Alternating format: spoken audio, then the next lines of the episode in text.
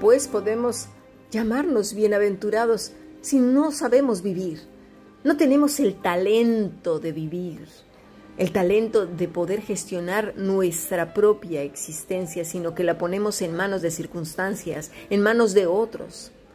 Otro factor sumamente importante es el perdón, porque cuando no perdonamos, se me imaginan los carros de los novios, esos antiguos, que traían en la parte trasera cantidad de cuerdas y al final de la cuerda llevaban atadas latas para que sonara fuertemente al echar a andar el coche. ¿Te acuerdas? Si no, ve una película. Traían muchas, muchas cuerdas. Cuando no perdonamos, traemos ligadas a nuestra alma esas cuerdas que nos conectan con ese odio, con el dolor, el resentimiento, la amargura, tristeza, a la otra persona, claro que sí. E, empieza a nacer de tu alma un hilo que te conecta, por así decirlo, con la otra persona y te ancla demasiado a la tierra, te ancla demasiado a las profundidades de la oscuridad y de la amargura.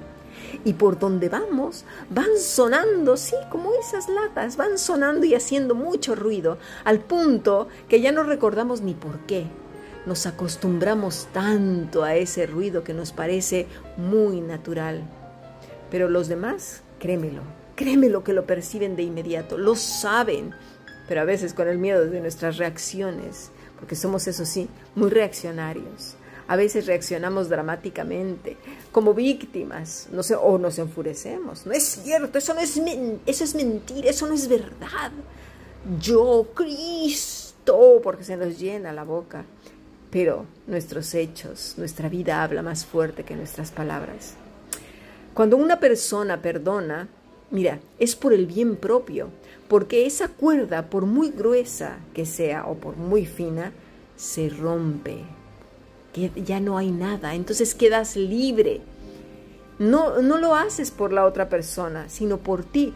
Y lo digo porque a lo mejor ese señor, esa señora, ese chico, quien sea, ya ni siquiera está cerca de ti o no vive, ya, ya se fue, ya pasó al otro barrio.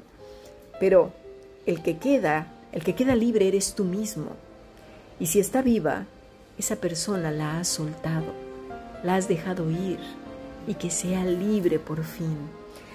Hay personas que no piden perdón, no les gusta, no es que no sepan, eso es mentira. Esta persona no sabe pedir perdón.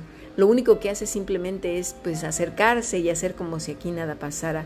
No, mis estimados, la Biblia nos habla claramente de perdonar y de pedir perdón.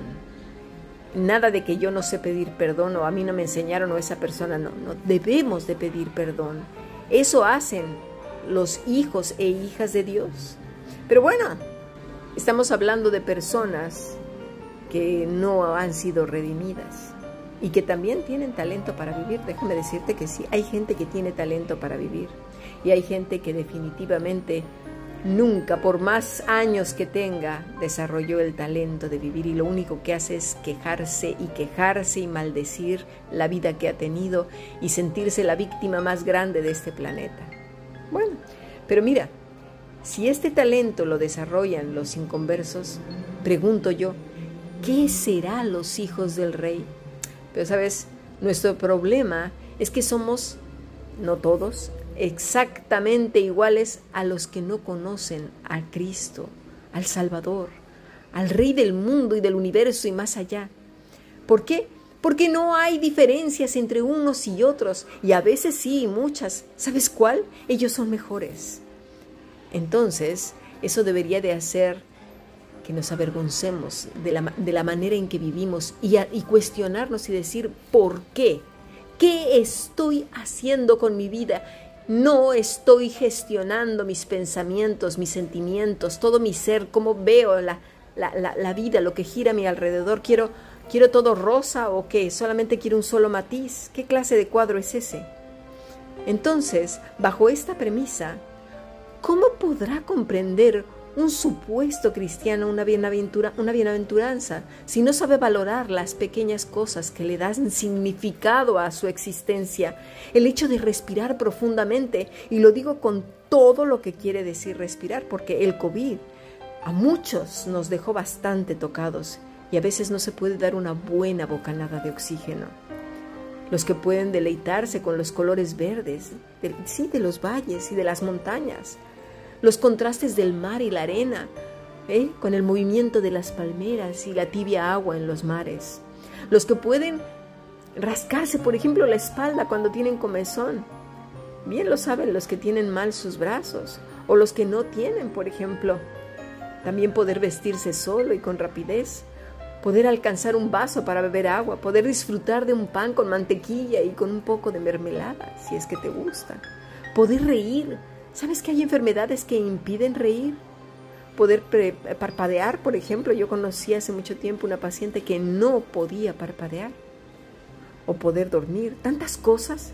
Pero claro, damos por sentado que así debe de ser, que es por obligatoriedad hasta que lo perdemos y entonces comenzamos a valorarlo. Los bienaventurados son aquellos que han llenado cuadernos y cuadernos de tantas cosas que ahora son evidentes y que saben que solo provienen de la gracia maravillosa de Dios. Dice el salmista en el Salmo 139, versículo 17 y 18, Cuán preciosos me son, oh Dios, tus pensamientos, cuán grande es la suma de ellos. Si los enumero, se multiplican más que la arena. Despierto y aún estoy contigo. Este hombre era un bienaventurado porque pudo ver en todas las cosas la gracia y el favor de Dios, que no dio por sentado que por obligatoriedad se merecía todas las cosas, sino por gracia y por amor.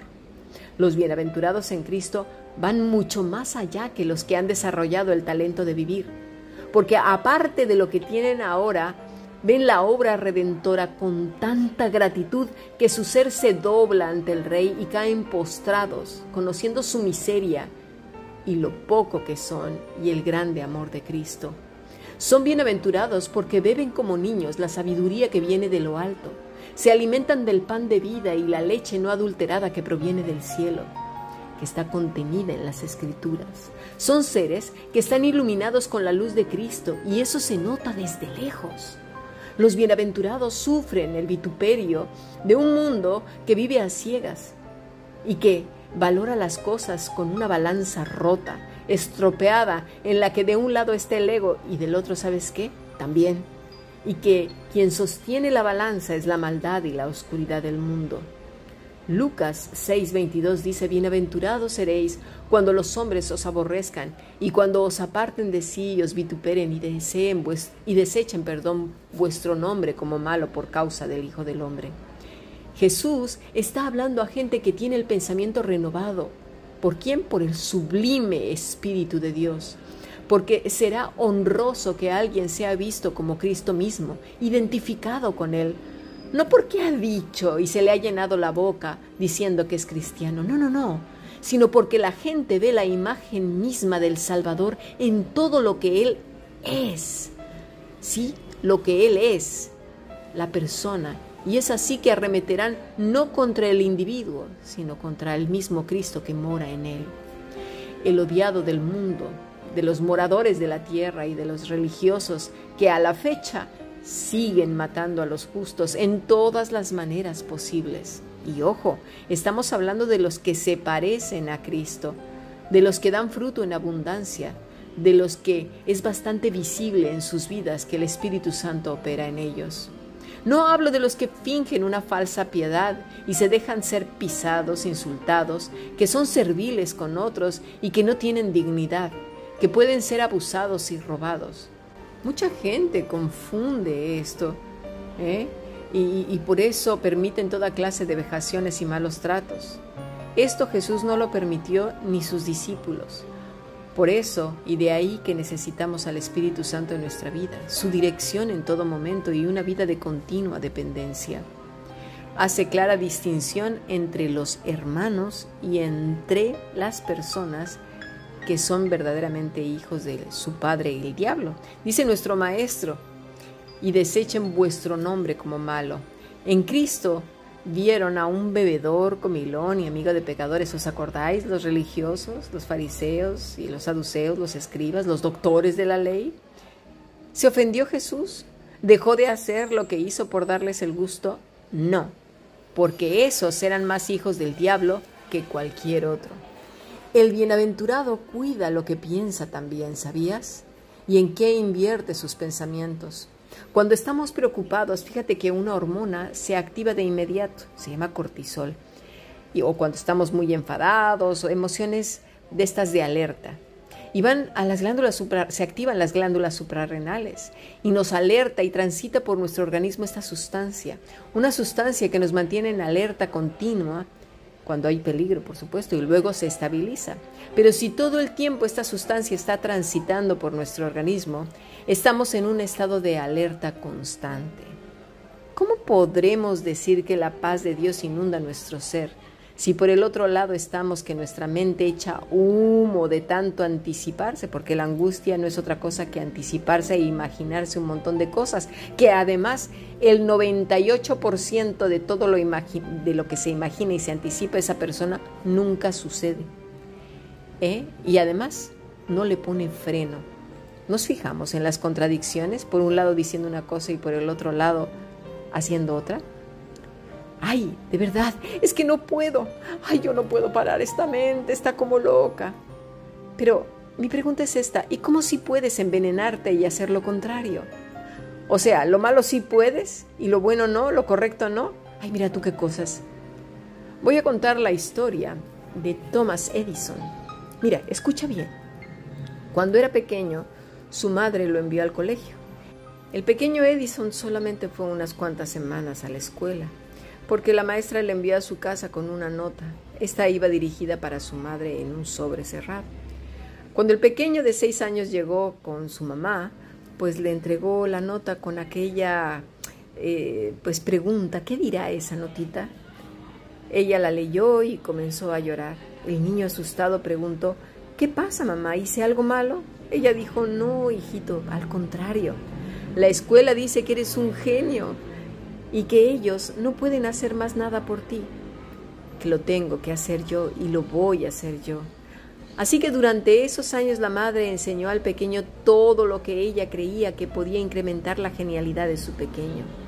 El niño devoraba libros y aumentaba sus capacidades al máximo. A los nueve años ese pequeño comenzó a crear sus primeros inventos y así se convirtió en el genio que conocemos hasta hoy. Thomas Alba Edison. Sí, fue un inventor científico y empresario estadounidense. Desarrolló numerosos dispositivos que han tenido gran influencia en todo el mundo, como el fonógrafo, la cámara de cine y una duradera bombilla incandescente. Bueno, cuando su madre murió, él tenía 24 años y ya era todo un genio. Y al estar recogiendo las cosas de su mamá, su amada profesora, vio aquella nota que le había dado aquella maestra en la escuela cuando era un pequeño de apenas seis años. Y entonces la abrió y la leyó. Y ahora el que rompió en llanto fue él. ¿Sabes qué decía la nota? Decía así, Señora, su hijo está muy enfermo y no tiene la capacidad de aprender ni estudiar. No podemos hacer nada, nada más por él. Esa es la historia de este hombre. ¿Sabes algo? Aquí aprendemos muchas cosas, pero nombraré algunas nada más. Por un lado, ten cuidado de que otros determinen el destino de tu hijo, de tu hija. Mucho cuidado, son tuyos y te han sido entregados a ti la responsabilidad de criarlos. Y ellos serán lo que tú inviertas en ellos. No son mascotas, ¿eh? No son mascotas a las cuales nada más hay que echarles alimento. Son seres humanos que en un futuro quizás sean unos Thomas Alva Edison o mejores todavía. Podrían ser igualmente Pablo de Tarso, podrían ser Job, podrían ser David, podrían ser Noé. Piénsalo bien, podrían ser Abel, Esteban, no lo sé, o podrían ser Judas, depende de lo que tú hagas también. Ahora, no quiere decir que solamente es eso. Luego invertiremos más tiempo en la crianza de los hijos. Pero mira lo que hizo esta mujer. Y no hablo de que invirtió todo en, su hijo, el dinero. Hablo de inversión en muchas cosas. Esta mujer invirtió mucho en su hijo, ¿eh? porque aparte ellos no eran ricos. Y segundo, Dios ha dicho de ti y de mí, dos ovejas torpes, necias, estúpidas, porque además las ovejas son necias, estúpidas y torpes, ¿eh? fíjate lo que ha dicho, que somos más que vencedores en Cristo. Lo contrario a nuestra naturaleza eh, que hemos heredado del pecado, de nuestro padre que era el diablo. Era antiguamente, no sé si siga siendo el tuyo, eh, porque bueno, la torpeza, la necedad y la estupidez renovando nuestro entendimiento va desapareciendo, pero si seguimos en las mismas, pues entonces tendremos a lo mejor nombre de que vivimos y estamos muertos. Pero el Señor, una vez que nos ha dado vida, nos dice, mira hija, mira hijo, en Cristo eres más que vencedora. Dios ha invertido su vida misma, ha muerto por personas que no merecíamos nada y cada día nos enseña para que seamos algo muchísimo más y mejor que Tomás Alba Edison. ¿Sabes a quién? ¿A quién nos vamos a parecer? ¿A quién nos estamos pareciendo cada día? A Cristo, al Rey de Gloria, al Rey del mundo y más allá, ¿eh? al Logos, a nuestro Señor y Salvador. El problema tuyo o del que me escucha o de quien a lo mejor ande por ahí y sea y llegue a él este, este podcast, ojalá que sí, es que a diferencia del niño Edison, él creyó a su madre. Nosotros, o tú o aquel, no, no creen lo que Dios dice. Y mi pregunta es entonces, ¿cómo pues podremos llamarnos bienaventurados? ¿No será pura religiosidad? Analiza en todo lo que hemos estudiado. Piensa con detalle cada uno de los ejemplos que he dado porque considero que son muy importantes para que podamos traer más entendimiento a, nuestra, a nuestro corazón, a nuestra mente. ¿Cómo podremos llamarnos bienaventurados si lo primero no lo entendemos? Sigamos aprendiendo bendiciones.